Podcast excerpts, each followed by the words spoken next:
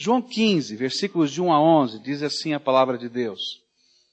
Eu sou a videira verdadeira e meu pai é o agricultor. Toda vara em mim que não dá fruto, ele a corta, e toda vara que dá fruto, ele a limpa para que dê mais fruto. Vós já estáis limpos pela palavra que vos tenho falado. Permanecei em mim e eu permanecerei em vós.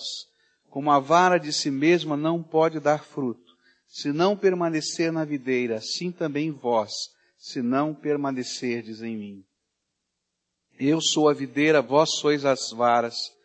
Quem permanece em mim e eu nele, este dá muito fruto, porque sem mim nada podeis fazer.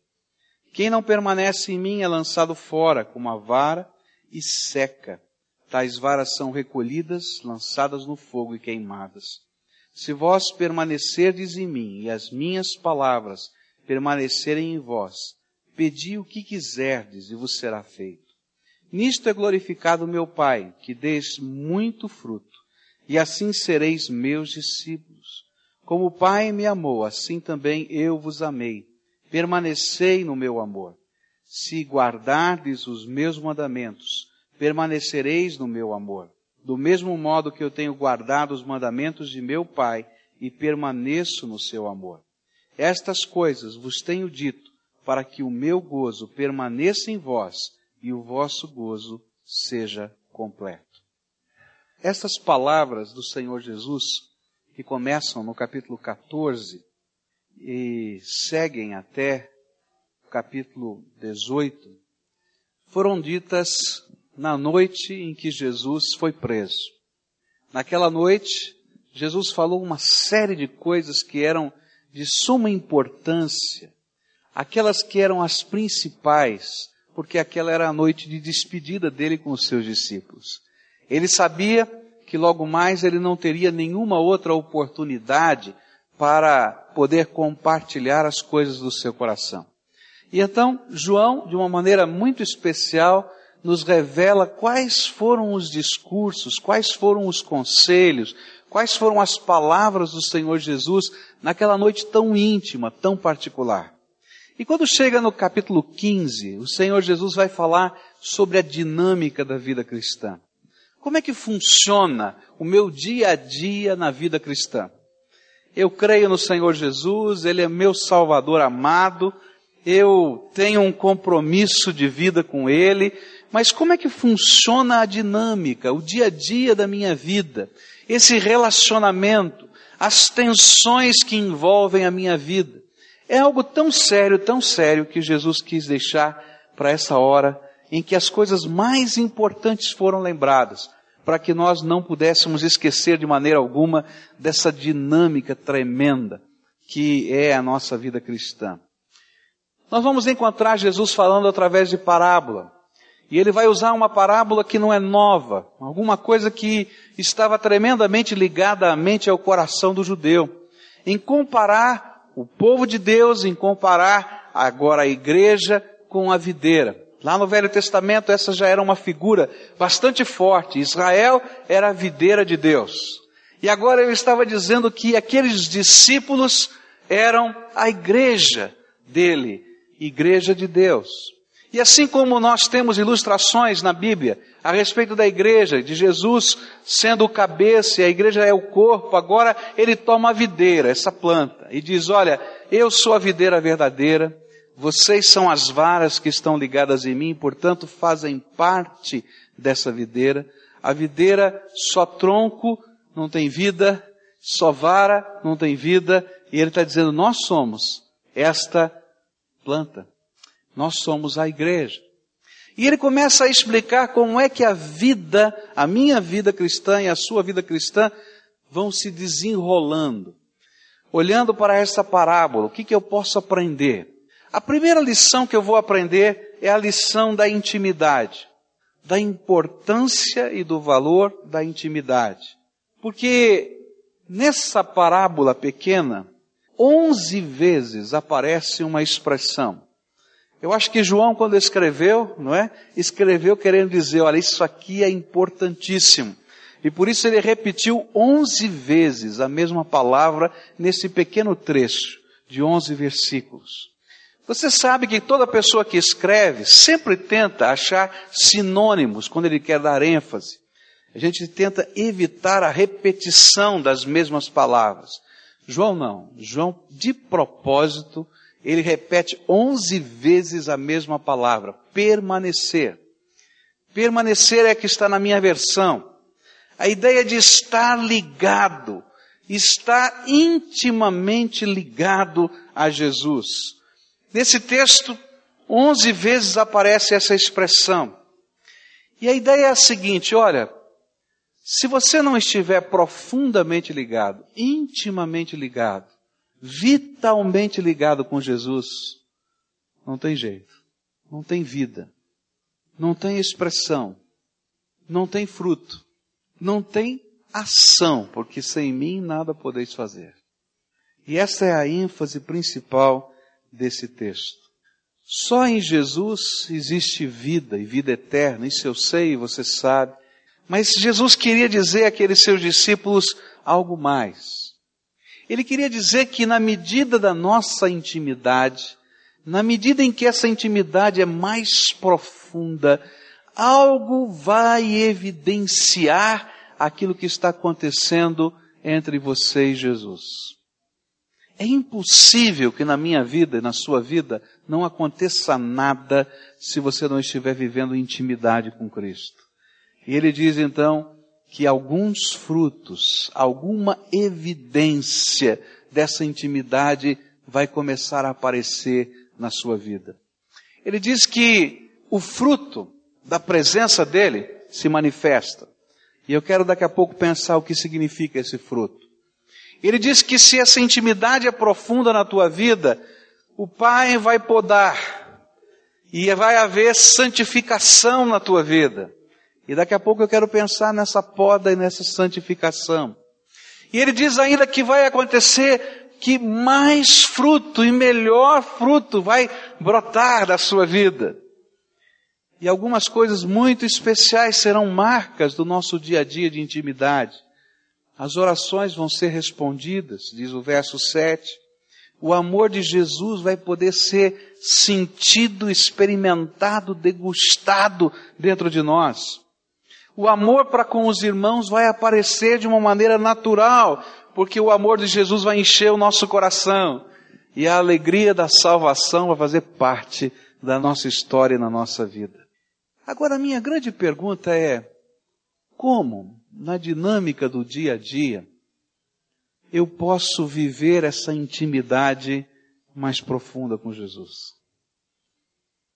Eu sei que estas coisas fazem parte e essas promessas são verdade. Mas como? De que maneira essa intimidade pode ser experimentada por mim e por você nos dias de hoje? E eu queria falar um pouquinho sobre o dia a dia da minha vida com Deus da sua vida com Deus. Intimidade com Jesus é mais do que a gente está aqui no domingo para celebrar Deus. É mais do que cantar um hino de adoração. É mais do que a gente ter uma série de doutrinas ou normas da nossa fé decoradas dentro da nossa alma. Intimidade com Jesus é relacionamento. É relacionamento que envolve pelo menos quatro coisas que são essenciais.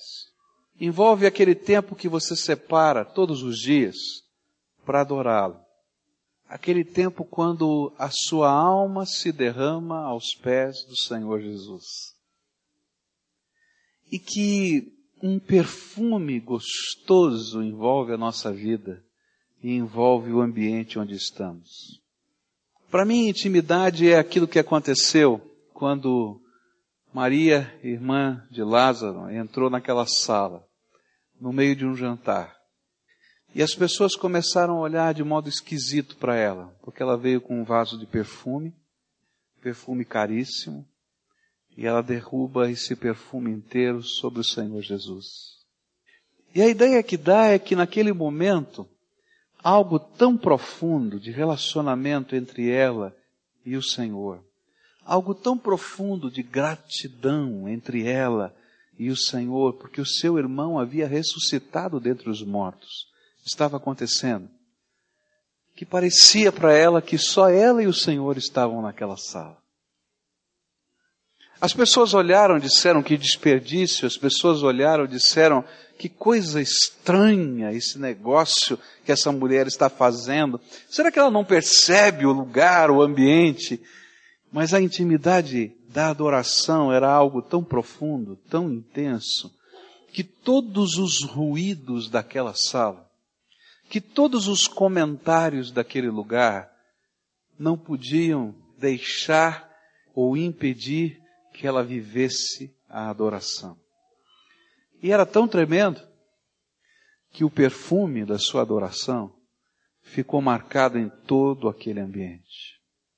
Eu fico pensando como nós que somos cristãos, nós que somos crentes em Jesus, e alguns são velhos crentes, seja que a gente pode dizer assim, já de tantos anos, às vezes esquecemos e não praticamos a lição principal. O Senhor Jesus disse onze vezes: Tenho um segredo, eu tenho uma dica para a dinâmica das pressões da sua vida. Permaneçam em mim. Tenham comunhão comigo, mais íntima, mais profunda, mais intensa. E como para nós, às vezes, as lembranças de adoração assim, de derramar o coração na presença de Jesus, se tornam coisas distantes. Quer ver? Quando foi a última vez em que você se recorda em que o seu coração teve uma intimidade semelhante a essa que eu descrevi com Jesus? do coração que se derrama, do coração que adora, do coração que está tão fixado em gratidão e louvor que não importa o que aconteça ao redor e não há ruído que possa atrapalhar. Eu sei que cada um de nós, como servos do Senhor Jesus, temos dias mar marcados, coisas que marcaram a nossa história, e eu posso lembrar de algumas. Mas eu acho que aquilo que Jesus queria é que eu não lembrasse apenas de algumas marcas, mas que a minha vida fosse uma constante marca da presença, da graça, do poder, da intimidade do Senhor comigo. Quando foi a última vez? Quando eu olho para essa intimidade que Jesus queria, eu vou entender que a palavra de Deus faz parte dessa dinâmica e Jesus vai dizer que é a palavra que nos limpa, que nós já estamos limpos pela influência da palavra, e a palavra é outra ênfase aqui nesse texto. E eu vou descobrir que esse tempo de intimidade com o meu Senhor é tempo de descoberta.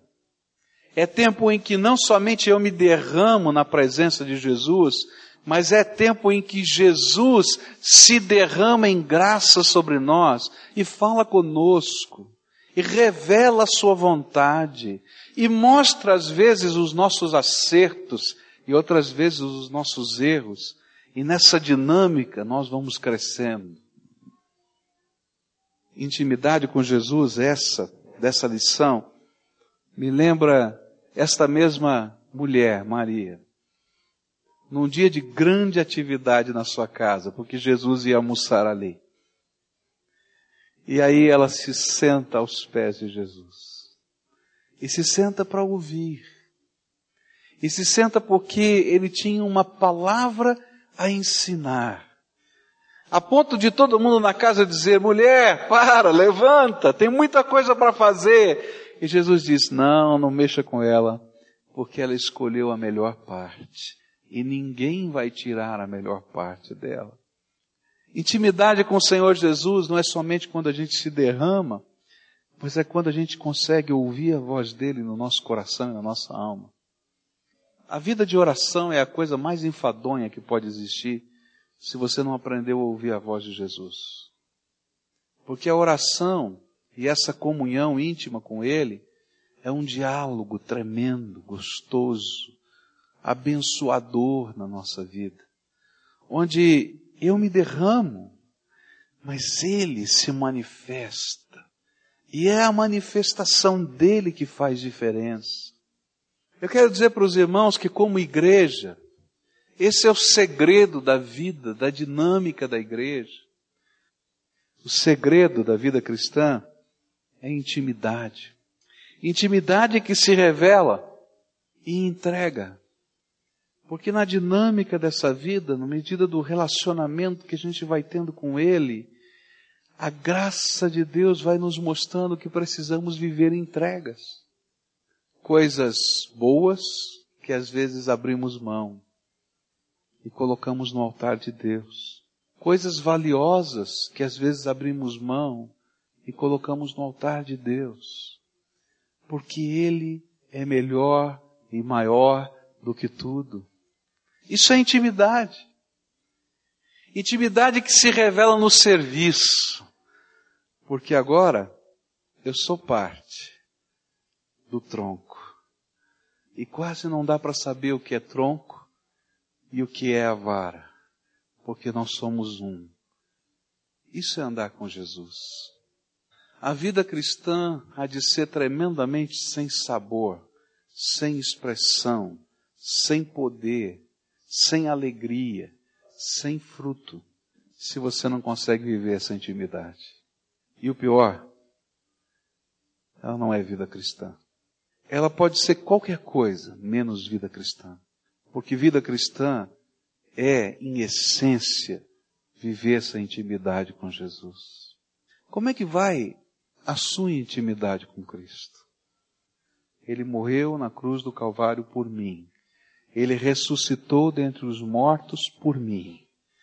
Ele é aquele que é a garantia de que todas as suas promessas vão se realizar. E a lição que Jesus ensinou como essencial é: permaneçam em mim.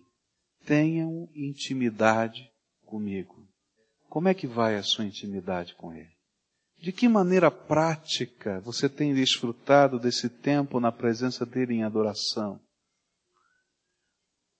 Quando foi a última vez que você ouviu a voz dele lhe ensinando coisas novas na sua palavra? Quando foi a última vez que o Espírito Santo falou com clareza sobre as coisas do teu dia a dia? Qual é a entrega que você não fez ainda? Qual é a expressão de amor, de serviço que você ainda está aguardando a oportunidade de fazer quando na verdade tantas são as oportunidades que já passaram.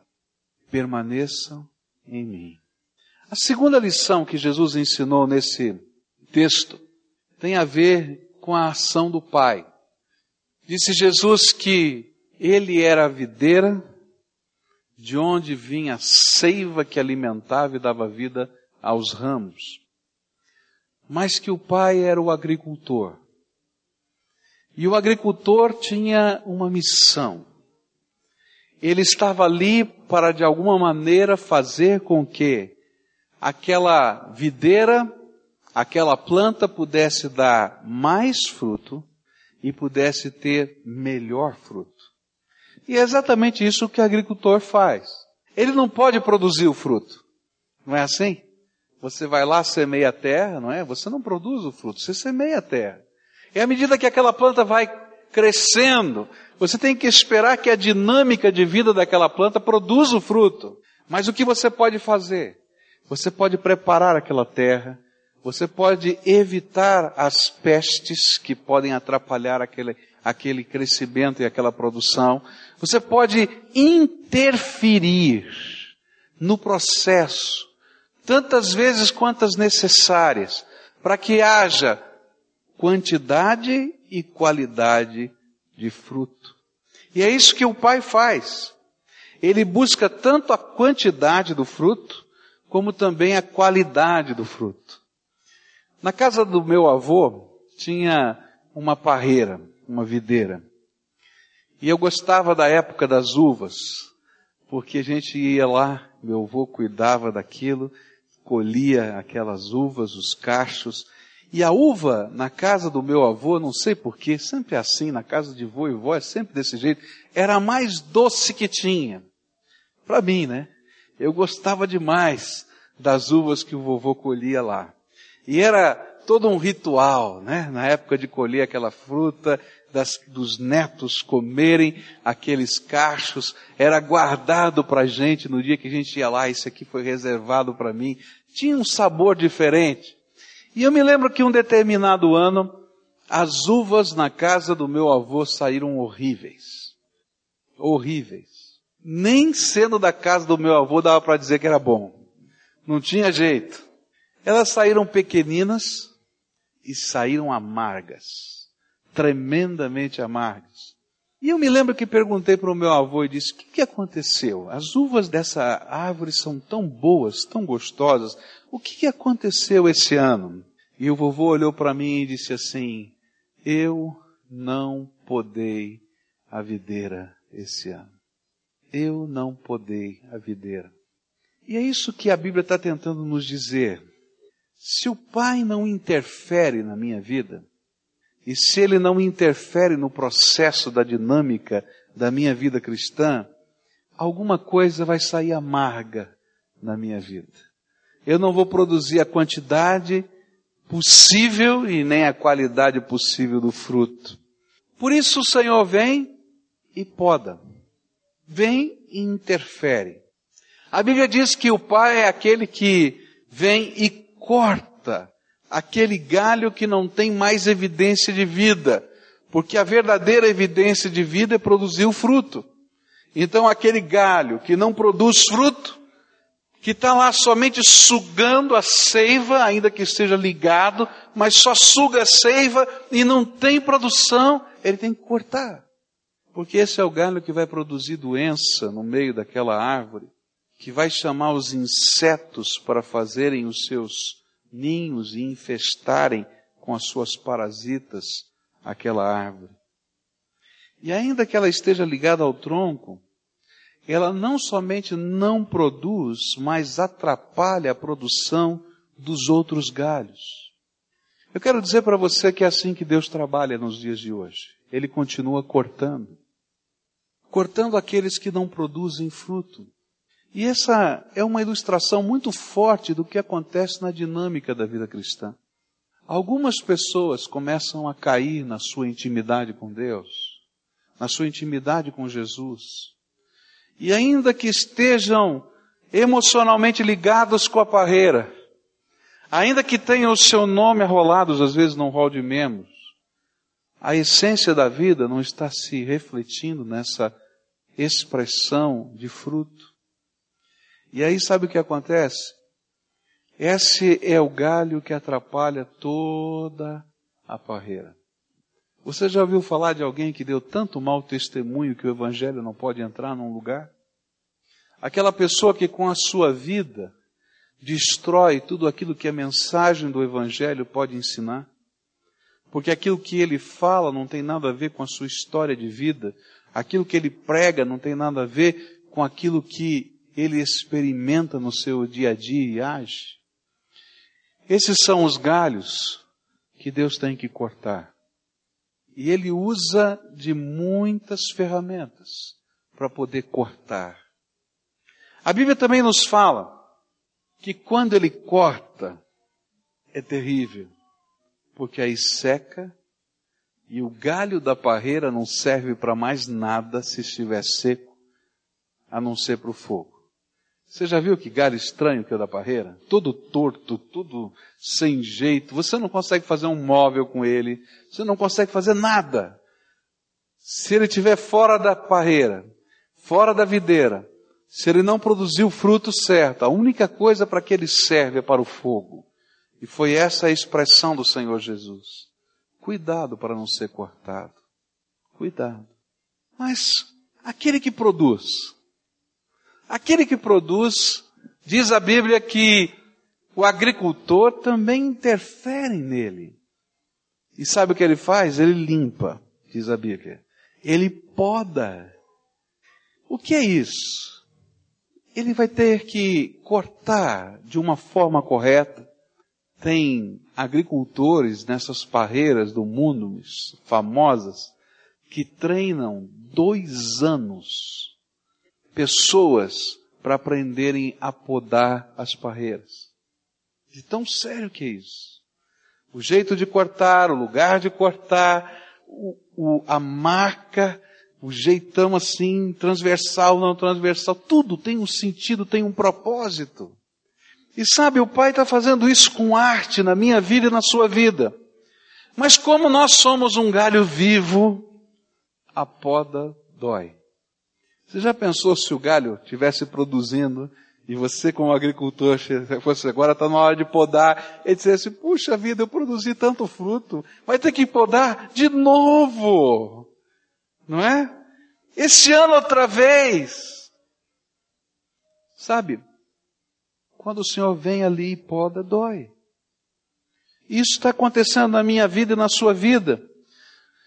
E sabe, algumas vezes quando Deus poda, Ele não poda só o mal, só aquilo que não está bom. Algumas vezes Ele poda até um pedaço do galho que está bom, para que o melhor possa vir. E isso está acontecendo na minha vida e na sua vida. Nem sempre eu gosto da poda, mas uma coisa eu sei, eu preciso dela. Assim como aquela árvore do meu avô precisava dela. Mas de que maneira prática Deus está fazendo isso na minha vida e na sua vida? Como é que nós somos podados por Deus? Na palavra de Deus eu vou encontrar duas coisas que são ferramentas de Deus para podar, para trabalhar na minha vida. Crescimento espiritual. A primeira delas é a palavra de Deus. Como é que Deus poda? É quando Ele fala comigo. E pelo seu Espírito Santo Ele me convence. E Ele me convencendo, eu tomo atitudes segundo a sua vontade. E aí, eu faço entregas. Nem sempre são coisas ruins. Às vezes as entregas são coisas boas para que o melhor venha sobre a nossa vida. Como é que isso funciona? É quando o Espírito Santo de Deus me revela um propósito que ele tem para mim. Mas para que eu possa realizar esse propósito, eu tenho que abrir mão de outras coisas. E como é difícil abrir mão de qualquer coisa. Mas eu sou convencido pela palavra, pelo Espírito. E aí então eu entrego. Mas outras vezes não é tão simples. Outras vezes eu sou meio duro na queda, lutando contra o agricultor. E aí então a Bíblia diz que ele me disciplina. Como um pai que disciplina o seu filho, e poda, Ele me disciplina, para que eu possa produzir mais e melhor fruto. A disciplina de Deus não é desgraça. A Bíblia diz que a disciplina de Deus na minha vida e na sua vida é prova de amor. E às vezes Deus, se eu posso usar essa expressão bem humana, pula na frente do nosso caminho e diz: aqui não, filho e ele interfere nas circunstâncias, mexe nas coisas, coloca a sua mão para que a gente possa entender que ele tem algo maior e melhor para a minha vida e para a sua vida. O objetivo do Pai é que através dessa poda a gente possa desenvolver mais intimidade com Jesus e a gente possa experimentar mais fruto. E aí eu quero dizer para você que vai haver mais poda para que possa haver mais quantidade e melhor qualidade. E até nós chegarmos no céu, essa é a dinâmica da minha vida. Eu vou ter intimidade com Ele, vou produzir o fruto dessa intimidade. E o Senhor vai ter que me transformar mais um pouco. Aí eu vou produzir um pouco mais. E Ele vai me transformar mais. E a gente vai vivendo essa dinâmica de quantidade e qualidade no poder do Espírito. A poda dói. E ela é benção. Eu não sei como é que está acontecendo a poda na tua vida, mas se você é galho que está ligado à parreira Jesus Cristo, de alguma maneira o Pai está podando, está interferindo. Algumas vezes ele só está convencendo, só está dizendo, filho, vem para cá, vamos mudar aqui, vamos acrescentar ali. E algumas vezes ele está colocando a mão, dizendo, não, eu vou interferir com força. Eu fico pensando como as podas poderiam ser vistas por nós. Às vezes como tragédias, porque nós não conseguimos entender a dimensão de todas as coisas que o Pai está fazendo. A gente só sente a ponta da tesoura que chegou lá e cortou. Mas o Senhor está dizendo: não, eu sei o que estou fazendo. Você vai produzir mais e melhor fruto. Eu não sei como é que vai a dinâmica da tua vida. Mas eu queria que você entendesse que a poda que você está vivendo no dia de hoje, seja ela qual for, pela palavra, ou pela tesoura, pela disciplina, é bênção do Pai para você. E Deus tem algo de bom, muito bom, para realizar na sua vida. Por fim, a terceira lição que aprendo nesse texto tem a ver com o fruto. O fruto é o resultado de uma vida com Jesus. Não tem fruto se não tiver ligado a Jesus. Você já viu algum galho produzir fruto fora da parreira? Corta o galho e vê se ele produz o fruto. Faz o que você quiser, ele não produz. Ele tem que estar ligado. Ele precisa da energia vital que vem da parreira. Não tem jeito. O fruto é algo tão bonito e especial na planta, porque ele tem semente. Não é assim? Não é geralmente na fruta que está semente? E ele multiplica a vida, porque aquela semente vai reproduzir aquela árvore. E assim vai acontecer. O fruto, para poder reproduzir e multiplicar, ele tem que alimentar o mundo. Vêm os passarinhos e bicam aquelas frutas, não é assim?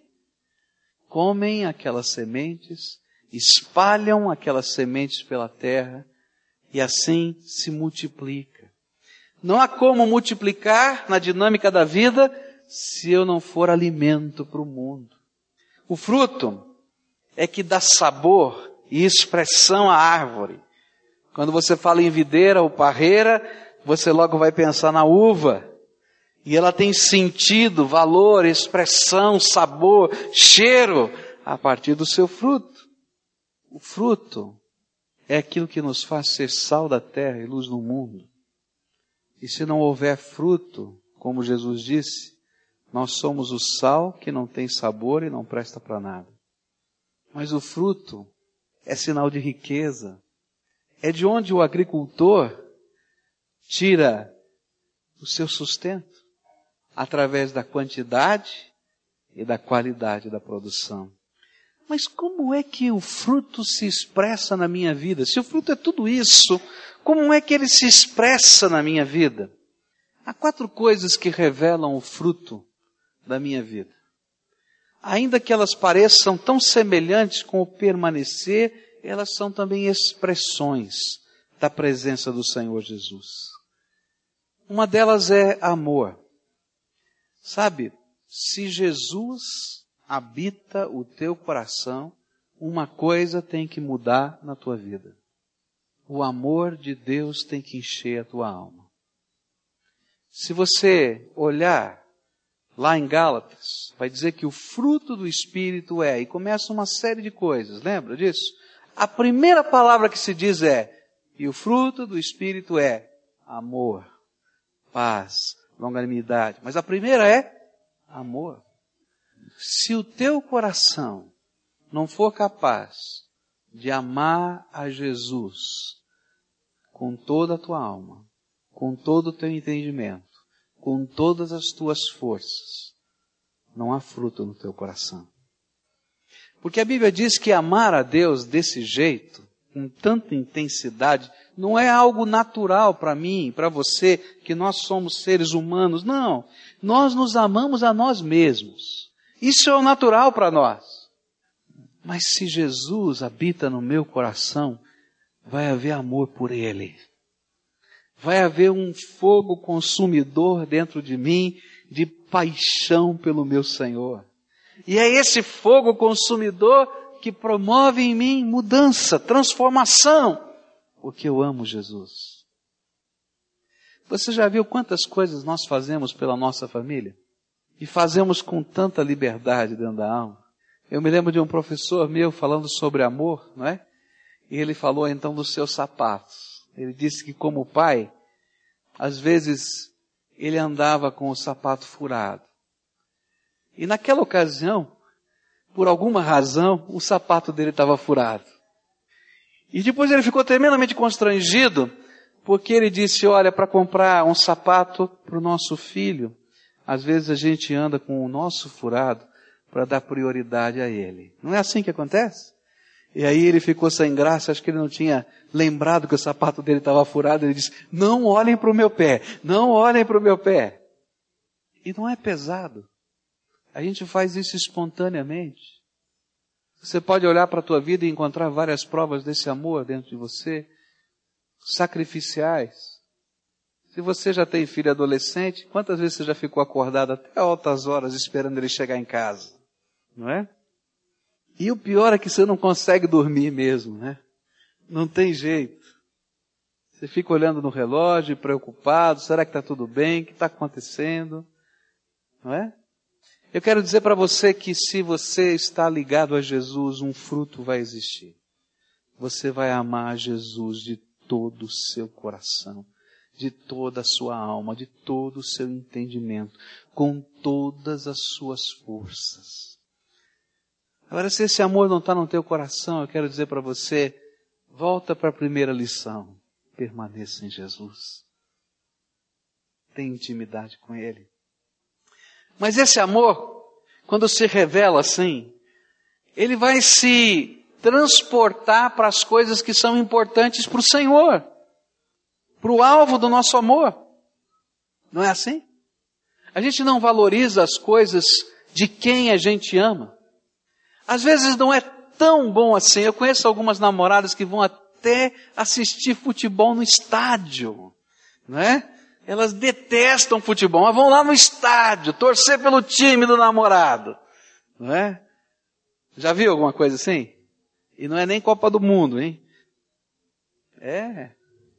A gente vai se transportando. E a gente vai valorizando aquilo que é valioso para quem a gente ama. E eu quero dizer uma coisa para você. Se você está ligado a essa parreira que é Jesus, você vai amá-lo. Isso vai ser parte do fruto.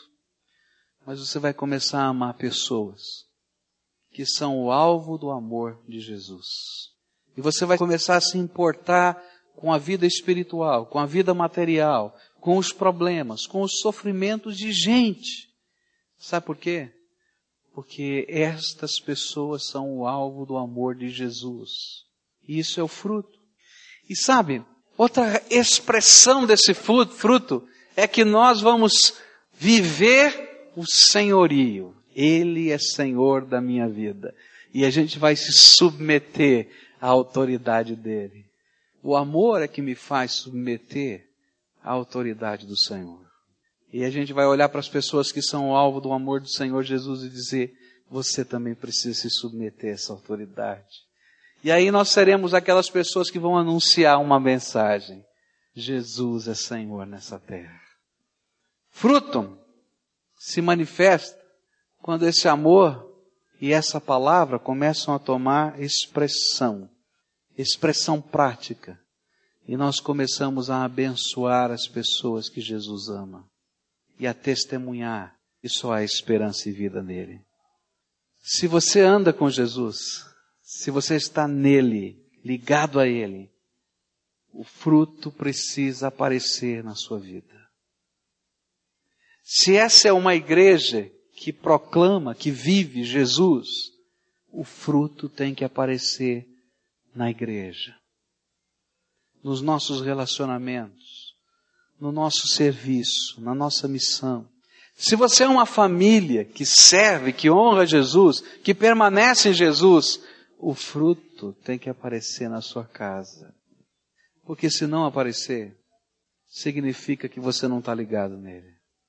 É interessante como João escreve os seus livros, tanto o Evangelho quanto as suas cartas, com uma preocupação muito prática de que você possa avaliar a sua vida. Por isso ele coloca testes. Se você lê o Evangelho, ele vai dizer, tem algumas, alguns testes para ver se isso está funcionando na tua vida. Se você lê as cartas, ele vai dizer, isso aqui é um teste, é uma prova. Veja só se isso está funcionando na sua vida. Ele era muito prático.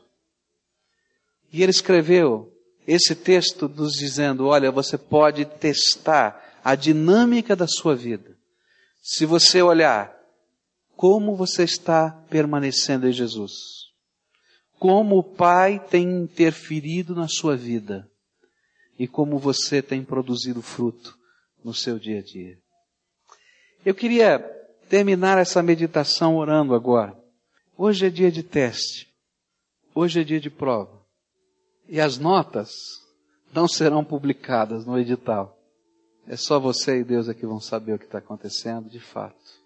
Mas o Espírito Santo de Deus preparou esse momento na minha vida e na tua vida para que nós pudéssemos olhar para dentro de nós.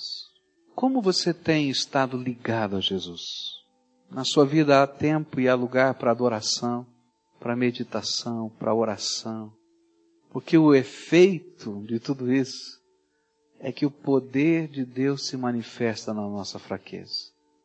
A alegria do Espírito Santo virá no nosso coração. Eu fico pensando aquilo que Jesus disse. Se isso acontecer na vida de vocês, se vocês permanecerem em mim e eu permanecer em vocês, podem pedir tudo qualquer coisa, qualquer coisa, porque os canais do céu estarão abertos para abençoar. Como é que vai a dinâmica da tua vida de oração? Segunda lição, que é o segundo teste. O que Deus tem podado? Quais são as coisas que o Espírito Santo está falando? Olha, muda, mexe, acerta, e você tem lutado. Hoje é o dia de fazer a decisão de dizer: Jesus, não quero lutar mais. Algumas, você tem lutado tanto que Deus teve que interferir com disciplina. E a ponta da tesoura de quem poda já beliscou o galho. Quais são as entregas? Nem sempre as entregas são coisas ruins. São coisas boas para que o melhor venha na nossa vida. E o fruto? O fruto eu não posso produzir ele espontaneamente nasce dentro de mim e através de mim. Agora, ele serve para que eu veja o que está acontecendo na minha vida. O amor a Jesus tem brotado dentro de você espontaneamente. O amor às pessoas tem brotado. O desejo de servir e de se disponibilizar ao serviço faz parte do teu coração. Esse é o verdadeiro fruto. Pai querido, nós estamos aqui olhando para a nossa vida. Nós estamos aqui ouvindo a tua voz. Nós estamos aqui buscando a tua face. As lições que aprendemos são tão simples, Senhor, não tem nada de novo. Mas talvez por serem as mais simples da fé, sejam as mais relegadas a segundo plano. E eu quero te pedir em nome de Jesus, ajuda-nos, Senhor, a vivê-las para que sejamos nós a expressão viva do fruto que o Senhor aguarda. Bom fruto e em grande quantidade. E como igreja, Pai, faz-nos assim. Nós, como igreja, somos a tua parreira, a tua videira, junto com Jesus, que é o cabeça, que é o tronco principal. Faz-nos, Senhor, aquela igreja que tu queres que sejamos que possa, Senhor, viver a expressão viva do teu amor dia a dia, da tua misericórdia e da tua graça. E agora, quando celebramos o pão e o vinho, celebra conosco, fala conosco, toca o nosso coração, transforma a nossa vida e faz com que a alegria do teu Espírito transborde dentro de nós. É aquilo que oramos no nome de Jesus. Amém e amém.